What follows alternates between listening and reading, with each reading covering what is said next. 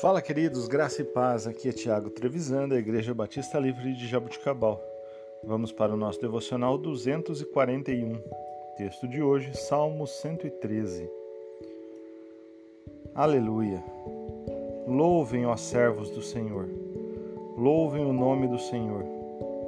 Seja bendito o nome do Senhor, desde agora e para sempre. Do nascente ao poente, seja louvado o nome do Senhor. O Senhor está exaltado acima de todas as nações, e acima dos céus está a sua glória.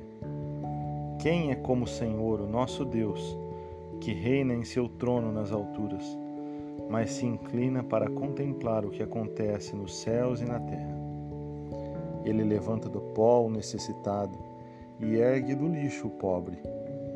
Pode fazê-los sentar com príncipes, com os príncipes do seu povo dá um lar a estéreo e dela faz uma feliz mãe de filhos.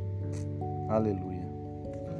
Esse é o nosso Deus, Todo-Poderoso, Senhor dos céus e da terra, que pode te ajudar, que pode me ajudar em meio às nossas lutas e às nossas dificuldades.